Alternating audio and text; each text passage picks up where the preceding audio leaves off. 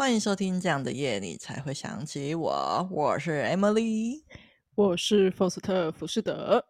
OK，一周一哎，一个礼拜一次的闲聊时间又到了。福斯特，你想要跟我们听众分享什么呢？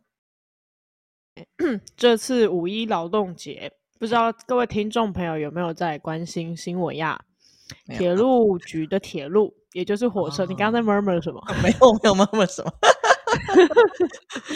也就是我们台湾所说的火车呢，这是五月一号集体休假。Yes。然后表弟的班次很多都全面停驶啊。嗯、然后我去看新闻，只有十八个班次在运作。哇靠！然后其实这样子，你可以，你可以就可以直接解读成哦，火车没有在开。这十八个班次是要干嘛？而且尤其是我又不是在什么大都市。嗯，对。然后。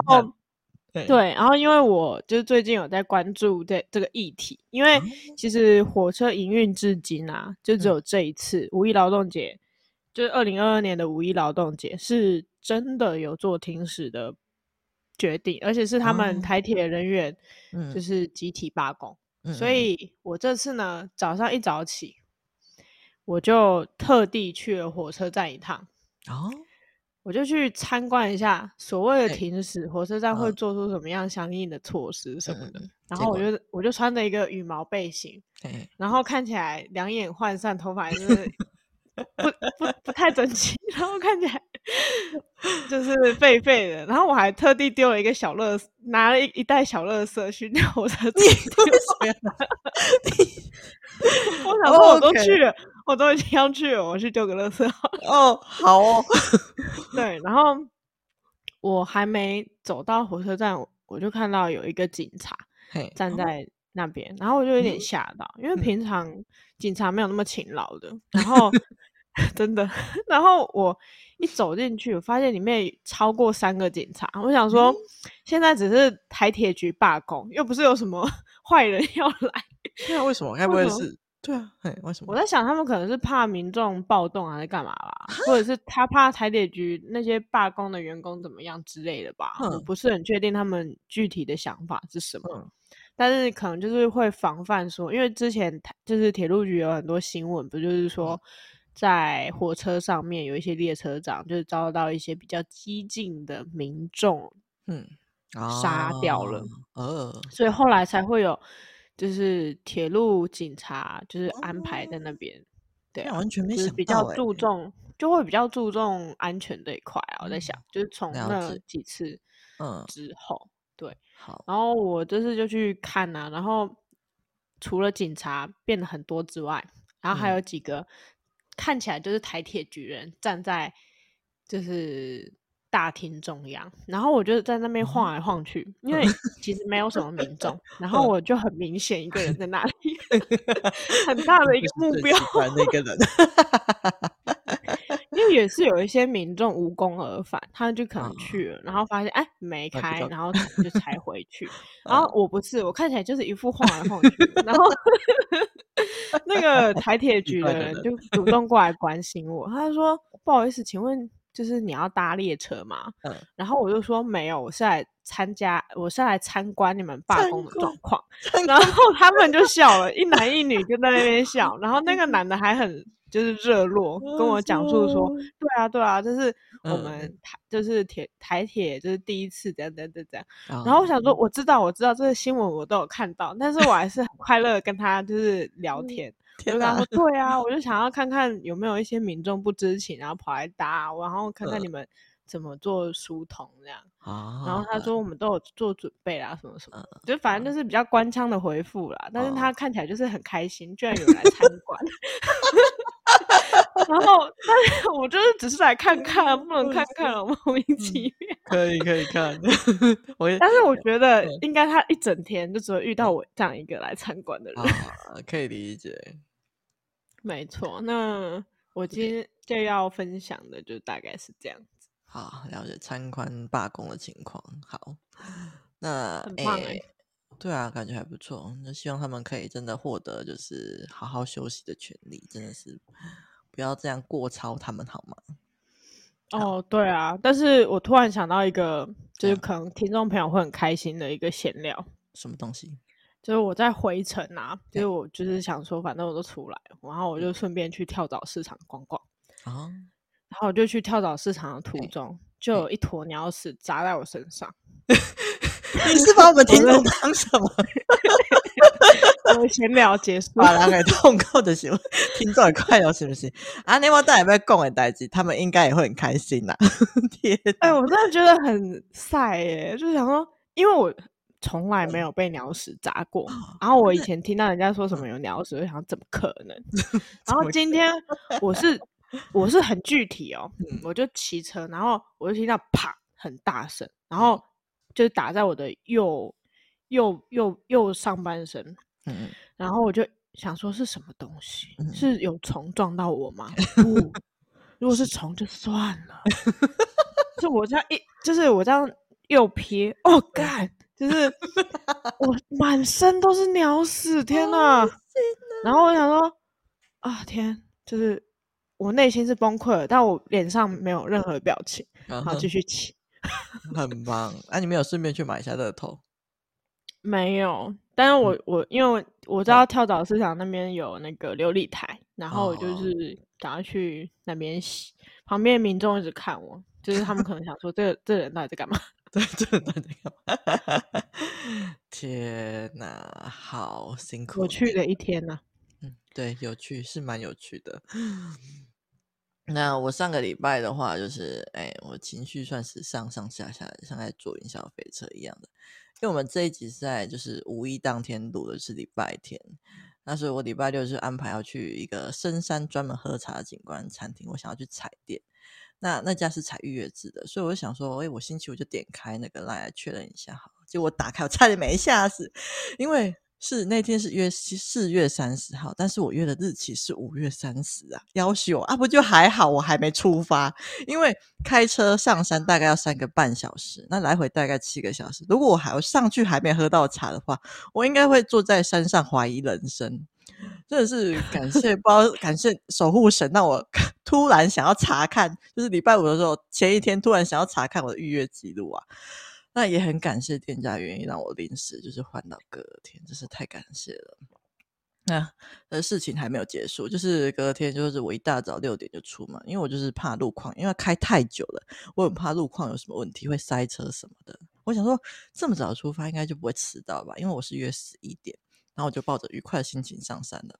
然后开到九点多的时候，大概就已经到达了清境，再上去一点点。但是这个时候。那个意外来的猝防不及，因为早上都没有什么车，我万万没有想到，他前面竟然有人在那边拦路，说有高乘载。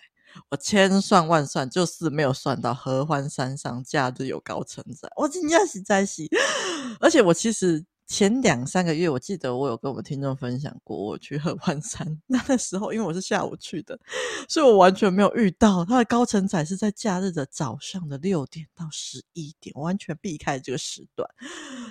OK，然后因为我是自己一个人开车上山，理所当然就被那些工作人员给拦拦下来，然后被迫回转。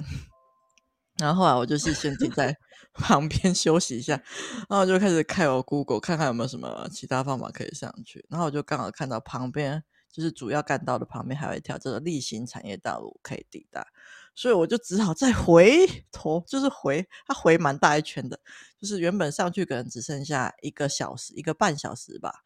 那这样这样回头靠回去，大概要再花两个半小时，再多一个小时。我想说啊，好了，这刚好大概十一点可以到，所以想说算了，就是回头开过去好了，不然就是还要再跟店家改时间，我觉得很不好意思，所以我就往那边开了。然后这是这趟旅程第二个错误的开端。我不得不说，这条产业道路实在是有够难开的，就是明明你是开直线，但是你全程就是上上下下，感觉在那边跳一样，而且我中间。我还不小心跟错别人的车，就是因为它其实有岔路，然后因为我看到其他，因为我想说大家应该是因为路那两那个路都一样大，然后其他那个其他那台车前面那台车其实是要去露营的那个车，所以他开进另外一条小岔路，那我就跟他进去了，结果我就偏离我原本那个主要干道，我要绕超大一圈才能够回到那个地方，那这是我第三个悲剧的开始，因为。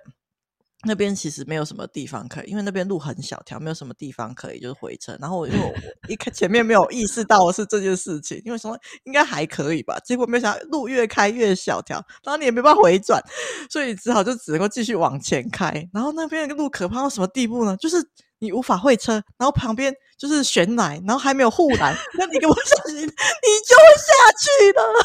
我的天哪，好搞笑！我的心里就是边看边流着泪水呀、啊，要死我！而且我还遇到，就是你就是你开开，就是这还没有结束，就是你前面就是有一台车，就是你希望不要有车的时候，前面就来着一台车，那你就不得已，你只好倒车。哦天哪！你就在那个悬崖边，然后默默的倒车这样子啊，那还好，就是我安全的，就是。到一小段路，然后让他先过，然后再往前走，这样子有够可怕的啊！天哪！然后这都还不是最惨的状况，就是就是继续开嘛，因为我想说，哎，快到了，好像差再差一个小时就快到了，对对，所以我就想说，就是继续往前开。然后结果没有想到，这剩三十分钟的路程的时候，前面路封着，过不去。哦天哪！对，没错，最后到底怎么抵达？目的地的、啊，最后我就是跟那个那个谁啊，爬爬用爬的，没有爬，当然没有，我还是在车上。最后我就是先带那个店家说，哎、欸，我我在另外一台道路，然后店家就劝我说，哎、欸，你要回头啊，那边太危险了，不能过啊。然后来，我就我心想说，哎，来不及了，你可以帮我延后时间吗？然后店家人很好的帮我延后，然后叫我叫往回走，所以我就是默默在往回走，然后就是再直接再倒回来哦。就是在往回开，开回正常的那条道路，然后是往回开。唯一比较好的地方就是我没有在走那个露营那条很可怕的小岔路，我是这次走大条路，就是旁边不会摔下去的那一种。所以虽然说很颠簸，哦、但是就没有那么危险的悬崖在等我，就算是比较好一点的。那最后抵达 景观餐厅的时候，已经下午三点了。我从早上 六点开到下午三点，我只是开了九个小时，我真的是神经病，都被环岛。我觉得我很棒啊！总之就是还好是，那家景观餐厅就是茶真的很棒，风景也真的很美。除了开了九个小时以外，其他都很好，真的是有稍微抚慰了我一点点那些保卫饱受惊吓的那种幼小心灵。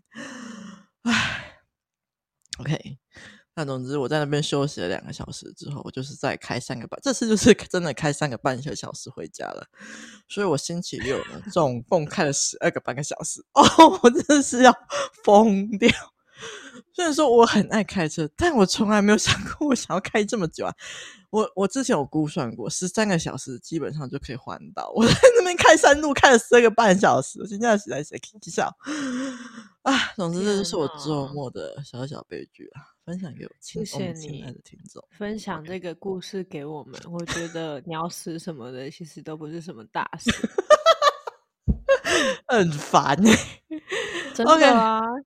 因为我最近觉得我很衰，我连那个摩托车电池都坏了。嗯、啊，对，没错。好了，那听到故事，你有好受一点吗？好受非常多。哎，那就好，很棒。希望我们听众也都好受一点。好了，那我们要进入我们正式的主题啦。就是因为疫情最近升温的很快嘛，那感觉大家去年比呃，大家都算都都比去年冷静，但是多少都还是会有一些担心的状况。虽然说这是跟病毒共存的过渡期啊，但当然能不要生病，当然就是不要生病嘛。所以做好防疫啊，戴口罩、喷酒精，尽量不要外食，还是很重要的。但也不要过度紧张啦，能做的防疫都做了之后，就放宽心吧。那因为我身边很多朋友也都尽量减少出门的需求，所以在家的时间也都增加了不少。因此，我跟 Foster 要来推荐我们听众一些可以在疫情期间在家耍废疗愈的作品呐、啊。那一开始我们就先来推荐适合在家看的电影吧。First，你有推荐哪些吗？是的，那这次我准备了两部电影推荐给我们的听众朋友。Yes. 第一部电影是一部泰国鬼片。那、oh. 其实认识我的人就会知道，说我不主动看鬼片的，对、啊、我对鬼片的爱几近于零。你为什么要推他？坏。但但其实我看过不少鬼片哦，哦然后我觉得听众朋友满头问号，嗯、因为我周遭的朋友啊，然后以及曾经的恋爱对象，不知道为什么，我真的不懂，他们对鬼片的爱是一百，超过一百，我真的不懂。Yes，, yes. 那铺陈了这么久，我相信观众已经知道. 鬼片的精髓。Hey. 好，这次我要推荐的是二零二一年的鬼片，叫《萨满》。Oh. 然后我不知道说，就是大家有没有看过啦。嗯嗯。它其实还可以翻译成灵媒，灵体的灵，然后媒人的媒。嗯、然后灵媒啊，它的意思其实就只是说神的传话者嘛。嗯，嗯，嗯。那在这个中，它其实嗯，萨满是一个宗教。然后在这个宗教里面，嗯、他们灵媒都是由女生担任的。嗯。然后我有去查，萨满其实就是类似巫医、术士、巫师或驱魔师这样子的一个角色。嗯、那其实不管是什么角色，都有好人跟坏人。那如果是坏心的巫师，就会养小鬼啊、下降头什么什么啊哥的。嗯、那在这个这部分里面，有一个主要是讲述有一个女孩子，她被邪灵附身。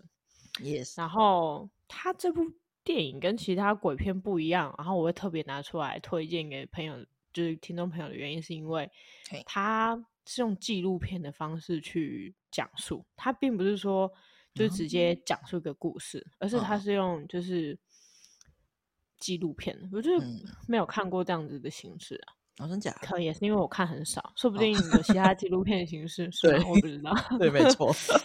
然后我没有想要剧透更多，但是这部片我比较喜欢的原因是它里面的寓意。我好像看每部片都很喜欢看它里面深层的意思啊。Oh. 然后它最后我可以做一个总结，就是人比鬼可怕，嗯、我觉得这很棒。Oh. 有兴趣的小伙伴都可以去看一看。OK OK，了解。嗯、那第二部我要介绍的电影就跟鬼片一点关系都没有。嗯嗯。然后这部片我还蛮喜欢的，我至少看了两三遍吧。真假？然后就是模范生，模是男模的模，犯是犯罪的犯，生是生活的生。正常来说，模范生应该是范本的范，但是这个电影它是犯人的犯。你有看过这部吗？我他是不是作弊的电影？对对对，你有看过？我知道，我知道，我我我看过简介版。哦哦，好，你都很爱看讲解版。对，因为没有时间看。嗯，因为其实我是很喜欢那种很聪明的人的故事啊，像之前我就有跟听众朋友介绍过那个《越狱风云》嘛，嗯之类的电影，就是这一部电影它是讲述两个聪明的高中生。然后分别是一个女生跟一个男生，嗯、然后来做故事的主节奏啦。那.他们两个有一个共同点，就是他们两个家境都不好，嗯、然后还有每况愈下，就那个男的比那个女的家境更差。Oh. 那他们为了奖学金就已经先斗过一轮了，oh. 因为他们学校就是小气巴拉，奖学金只有一个人可以。获得这样子，嗯、然后除了这，他们就是因为这件事情先认识了彼此嘛。Yes. 后来就是有一些黑化的剧情，我就不能剧透太多。但是就是有一些比较社会黑暗面的剧情，导致女主角黑化。嗯，然后她后面才会去做贩卖，就是考试的答案去赚钱的事情。Oh. 然后最后呢，他一开始只是卖给。就一开始只是高中生他们校内的考试，嗯，他一开始只是在卖这个，到后来事业越干越大，直接变成那种全全世界考试考英文的那种，然后直接去贩卖这个考试答案，然后因为有时时区的关系嘛，他可以现在，比如说现在考完，刚刚传给下一个时区的人，这样子，哦、对。没错，所以最后男主角也下海去卖答案了。了他们两个人合作无间去 贩售这个答案，然 后贩售给一大票有钱的棉花脑袋啊。有有有。那我觉得这部电影值得推荐的部分，是因为你可以看到一些贫富差距的部分啊，哦、然后还有一些阶级，就是可能我们现代人都不觉得有什么阶级，但是其实社会阶级是真实存在的。嗯，然后或者是竞争啊，就等等之类，我觉得不能多做剧透，嗯，你们可以去看看。了解。好的.那这边是我推荐的两部电影啦。好的，安娜，接下来换我啦。我想要推的有三部。那第一部是那个，它算是比较非主流的电影，叫做《平凡岁月的魅力》。那他的故事是在讲述我们的受过主教育的那个女主角啊，她未婚怀孕，然后结果就被她的父亲强行安排她跟一个乡下的农夫结婚。那故事背景是在二战时期，那原本没有感情的两个人就是莫名其妙结了婚，然后在经历了很久的磨合跟相处之后，终于爱上了彼此的一个故事。那为什么会想要推荐这一部呢？其实是我觉得这部男主角他非常吸引我啊，女主角就普普啦。那这因为我们之前、啊、女主角就还好，没有很吸引我，可是吸引我的是男主角。没有，你没有听错。因为我们之前的 podcast 有聊过，说要如何维系感情。那我觉得这部的男主角说做一些举动，恰恰都是我认为维持感情的一些关键。像是他会认真倾听女主角说的话，会去记住女主角喜欢的书、喜欢的事情。那就算不了解，会给予尊重，给予女主角空间。那纵使就是经历了一些不好的事情，他很生气，也没有用暴力伤害女主角。啊，他选择的是梳理，然后让彼此冷静，这样子，这些点我都觉得蛮棒的。嗯、因为我觉得就是维持感情，就是把对方放在心上是一件很重要的事情，所以我还蛮喜欢这一部的，算是一个还不错的小品啊。那如果喜欢爱情系列的电影的话，我推荐可以看看。它是二零零五年拍的，就是虽然说是蛮早期的电影，可是我觉得拍的还算不错。嗯，OK。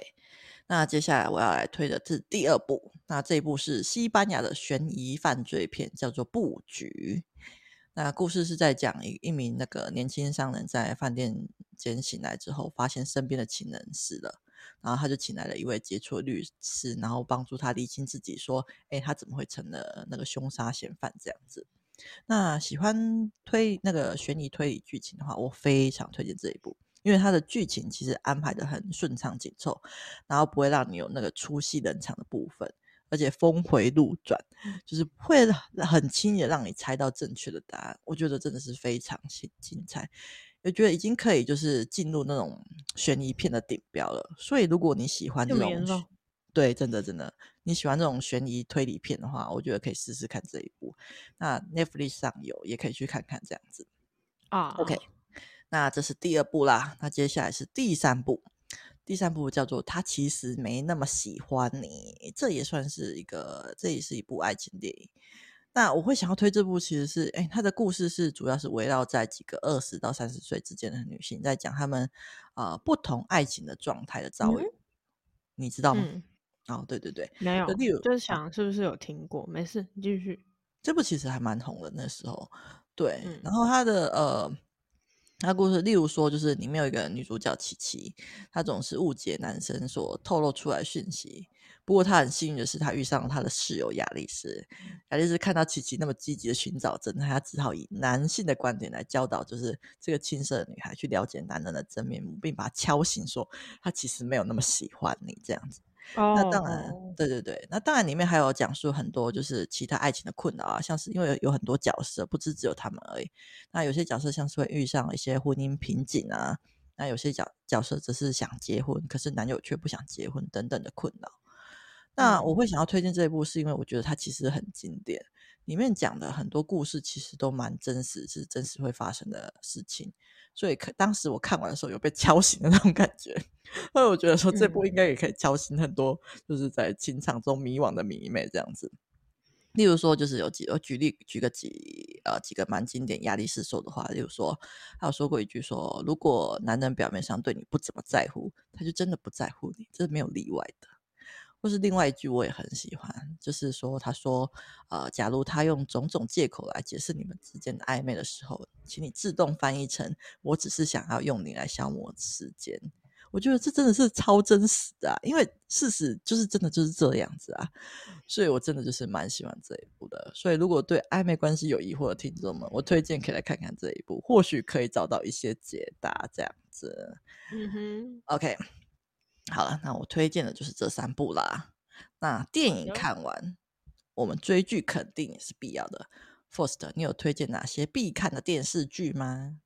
我觉得我要推荐的第一部就是可能就是喜欢女孩子的性向的哦才可以听，哦、因为我觉得是什么？到底是什么？或者是腐女也可以听，哦、因为对，就是我要推荐的第一部是我家浴缸的两三次，嗯、然后它的主演是、嗯、女。主角是刘主平，然后男生是何浩晨跟蔡凡熙，嘿、嗯，然后它主要是在讲述一个我一点都不感兴趣的一个故事情节。What？那你做什么？你你听到后面就知道了。Oh, 好，我听。他主要就是那个何浩晨是在饰演一个美美男鱼，然后就是、oh. 对他就是其实是美，就是是一条哎人鱼美人鱼，心好累。好 然后那个蔡凡熙的爷爷生前就是救过这条鱼，oh. 然后他来报恩这样子。Oh. 然后我一点都对这部戏不感兴趣，因为他其实演的我没有什么兴趣。然后我整程都在看刘主平，我看我们，所以你是喜欢 他，所以你是喜欢我们女主角是不是？是这样子吗？刘主平她实在是很有个人特色，因为很少女主角会长这样子的，啊、就因为很多就是台面上女主角都是会找那种双眼皮、眼睛大大、看起来笑起来很甜美的女生啊。啊然后就是很少，就是有有主屏这种型的，他是单眼皮，然后看起来就是有点呆呆的嘛。OK，好。然后他在里面饰演的角色就是比较，嗯，就是在。保护那个蔡凡熙的，嗯，就是事事都照顾着他。然后他的喜欢是你可以感觉得到，但蔡凡熙就是有点饰演那种直男智障的，嗯、所以他就没有发现人家喜欢他。OK，然后对，就是整整出戏剧我都依靠着刘祖平，然后看完。好的，对啊，我觉得难怪你会这样推，终于知道为什么了。好，没错。然后里面有很多何浩晨跟蔡凡熙，就是演暧昧的一些，哦、就是可能有一些腐女会喜欢看，那我一点兴趣都没有，好，就是要 跟着刘主平在看，好可爱，好可爱的，了解，完全可以理解，可以可以，好好的。那我第二个想要推荐给朋友，就是听众朋友的是《荒岛求生》。嗯它其实比较算是一个真人类真人秀挑战系列，嗯，它就是其实它有分好几季啊，然后其实我也没有就是从头到尾看，我也是看那个 YouTube 的讲解，但是。我觉得就是我会推这个的原因是因为我就是很喜欢这种就是命在旦夕的系列，好，了解，因为它是好几个参赛者，然后去被丢在可能 maybe。北极啊，或者是那种很荒凉的地方，嗯、然后会有那种野狼或者是豹啊什么，嗯、就是会有一些肉食性的生物，哦、你有可能会被吃掉的。嗯、然后它不会给你什么生存的器具，你就可能只能带它，就是你自己决定想要带的工具去。嗯然后在那边求生，嗯、就是看谁活活最久。然后他还有一个依据是说，你不是活得久你就 OK 哦，是你活得久你还不能过寿。你只要过寿的话，最后判定你还是不能得到奖金。反正最后一个活下来就是第一名，你可以得到一笔很巨大的款项。OK，对，没错。然后我就看好几季的讲解，我觉得还蛮喜欢的。原因是因为就可以看到就是。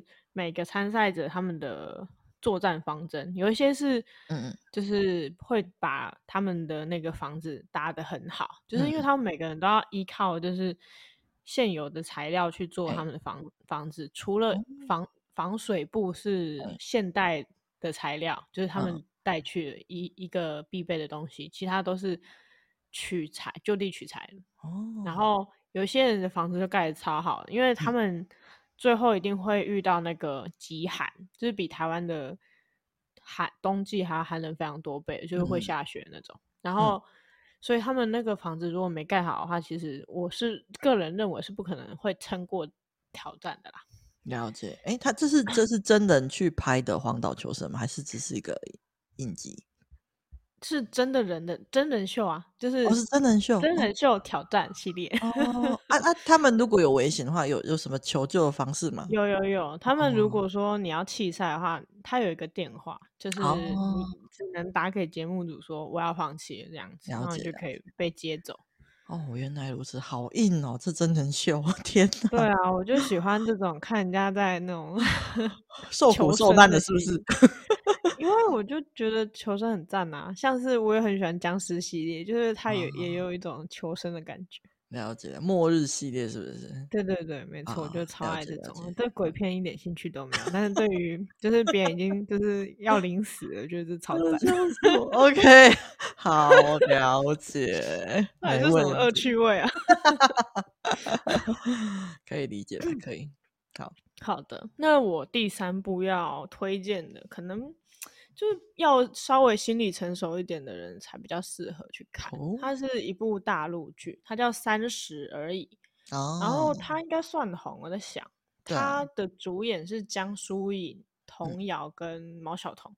嗯，那我自己嗯比较喜欢江疏影这个角色吧。嗯嗯，但他其实不算一个 正规的，就是大众。觉得 OK 的形象，但我不 care，、嗯、就是 他是他们其实三个女生都是可能三十岁，然后分别饰演不同的三十岁的心，就是经过的心路历程还是什么，嗯，就是有那个毛晓彤呢，她是哎，我有点忘记毛晓彤跟童瑶哪一个是哪一个，嗯、反正。其中一个是她家里是原本是一个你。外人觉得是最正规的那种，就是有一个很好的老公啊，然后当老板啊，嗯、然后有一个很可爱的儿子啊，这样子，嗯、然后家里也是住的那种豪宅，然后儿子也送去那种最好的幼儿园，嗯、那种就是私立的那种，就是皇亲国戚那种幼儿园，然后他还为此就是打入贵妇圈，嗯、而且我觉得他讲述的还蛮精彩的一个点，是因为。他就是有把那个，诶、欸，是毛晓彤还是童瑶啊？怎么办？完蛋，我也不知道，我也不，我决定了，就叫毛晓彤好了。好了，如果有错的话再来看误。对，反正没有关系。然后那个他一开始。他就是为了要打入贵妇圈，他为了要打入贵妇圈，一开始是为了给他的儿子上那所小学，因为那个小学是有限制的，嗯、他一定得要就是专属的住在哪一个地方，然后要有人推荐什么，就是、嗯、很严格，你才有办法进去。哦、然后他当初为了给儿子进去，就是买了一个包还是啥，然后好不容易才冲进贵妇圈啊，就、哦、觉得天啊，就是太辛苦。对，她为了这个家付出很多，就最后，嗯，她老公觉得处处处都是束缚吧，然后最后就外遇，嗯、然后他们就离婚。嗯、对，好。这这一对讲述是这样子的三十岁，嗯，然后童瑶的三十岁是，她是听从家里的意见，嫁给了一个世俗人类所谓的。铁饭碗的老公，就是一个中规中矩的老公形象，嗯、但这个老公他的人物塑造是他很爱他的一缸鱼，哦、一一一个很大的一大缸的鱼，我看到那一缸鱼，我是有点头痛。然后 故事编排还很刻意，就是让这个童谣她爱的是猫，然后那个男她、哦、的老公爱的是鱼。Oh. 所以她养的猫，因为她老公的鱼，所以她只能放在她妈妈家，就是放在她的娘家。Oh. 然后她住在她老公家，然后就只有那缸鱼。然后她老公一天到晚也没去倾听童瑶的心声，还是干嘛，嗯、就是也不怎么理她，嗯、甚至是她也明白的跟童瑶说：“我现在不想要孩子什么的。” oh. 然后最在意的就是那缸鱼。嗯、然后他们。的戏剧张力就在童瑶后来就是怀孕，然后跟她老公说的时候，她老公跟她说打掉，然后后来童瑶就跟她老公离婚。嗯，离完婚之后，反而那个老公就是后悔，又跑回去追她，呃、一个故事。嗯、但是她是这样饰演她这样子的三十岁。OK。然后江疏影的部分就精彩，我觉得她就是一个，就是类似世俗世界里面的拜金女吧。我在想，嗯、就是也不算是拜金，而是嗯比较崇尚金钱的女生。嗯嗯嗯，就是她。是在一个很高档的那种精品店当 sales，、然后她做 sales 的部分做的挺成功的。嗯、然后在一次机缘巧合之下，她有办法是公司提供给她的船票，然后她去一个很大的游轮，然后认识一个很有钱的男生，嗯、然后交往。后来才发现那个男生啊就是有另外一个女朋友。嗯、他是饰演一个比较。就是努力在大都市打拼，然后想要有一个有钱并且幽默的男生。他不是只要有有钱就好了，嗯，因为他是饰演外形漂亮，然后很多人追，但是他不一定都要的那种，嗯。然后对，她是饰演这样子的三十岁。然后我觉得这部戏就是有这三个女人，就是完全不同，很迥异，三个完全很迥异的人，却很要好，然后差。就是串联的故事，我觉得有兴趣的朋友也可以去看。Oh, 了解，对。那下一个我就是最后一个要推荐的是《赌博默示录》啊，它是一部日剧，然后它这个 也算是有点讲述那种，就是底层阶层的人，然后要爬上去那种。就是有有一个男的，他好像是。他朋友，他帮他朋友做保，就他朋友跑了，然后他就被，对，他就被那个 他们那个大企业的人抓走，然后抓去地下打工，嗯、好像打到天荒地老吧，然后一去就是看，就是一瞬间从就是地上，然后被抓去地下，然后，Oh my God，他那个地方就是地下的地方，我觉得演的最好笑的地方是，嗯、其实。只要听过《赌博默示录》的，就会知道啤酒。哦，就是因为他那个开司男主角叫开司，他最经典的就是喝秘鲁。哦。对，他在那个地下打工，他每天一直勤奋的工作，就是为了秘鲁。然后每一个月要发，就每个月发薪水那一天，哼他们的那个队长就会把一。一个烤肉摊推出来，然后还有卖秘鲁，嗯、就是贩售给在场的人。但其实买那些啤酒跟烤肉啊，嗯、一个月也就只有这一次会拿出来卖。哇！但是那个价格非常的高，就几乎你就是把你这个月辛苦赚来的钱都拿去买那个。然后开始之后就觉得说，为什么大家都要这样？就是这不合理啊。嗯、然后他就一直跟自己说，他绝对要忍住。嗯。然后队长就故意拿了一个啤酒。请他喝，就 就是跟他说这个你是第一个月领到工资，我请你喝，然后他就喝了，嗯、喝完之后他就破戒，他就没办法抑制他想要喝啤酒配烤肉的欲望，所以他也把他的工资拿去买那些，嗯、然后他就这样每个月每个月都这样，每个月都是拿到工资就去买，嗯、拿到工资就去买，他最后发现说他好像都在还这些钱，嗯，他觉得是一个。就是陷阱。他后来听到队长就是故意把他们这些人的钱再赚走的，嗯、然后嗯，他就很生气的一个故事。嗯、然后后来他就有挑战这个公司，然后经有一些就是会死掉的挑战，然后最后回到地面的故事，嗯、很棒哦。Okay, 了解，有兴趣的朋友也可以去看。好的，听起来都是受苦受难的故事，了解，很棒吧？很棒。我抓到了些蛛丝马迹，好啦，痛痛的去外快了。OK，可以，好，那接下来换我啦。那我要推的有两部，第一部是我想要推的是《性爱自修室》，它是英国的一部剧。那这部剧剧目前是出到三季，那第三季我还没有看，可是前面两两季我都蛮喜欢的。那先提醒一下，这部剧不适合合家观赏，所以如果家里走保守路线的，我建议自己观赏就可以。就算不是走保守路线，我还是建议自己观赏，因为你们也知道，讲到你个屁啊！因为你们知道，就只说那只能自己看，跟跟跟另外一半看就好了。跟朋友看可能也是可以啦，对啊，因为有性爱场面嘛。如果比较 free 的话，还是可以看。拜托，我跟朋友一起看过啊，那场面有多尴尬就有多尴尬。OK，好，你不要再乱推荐了，好吗？没有，就我有提醒有性爱场面的啊，就是可以 hold 得住再去看的，说不定有些人可以嘛，对不对？好啦，那这部主要是以那个青少年的视角，就跟大家探讨性的问题。那剧情是描述十六岁的男主角 Otis，他有一位担任性爱治疗师的母亲。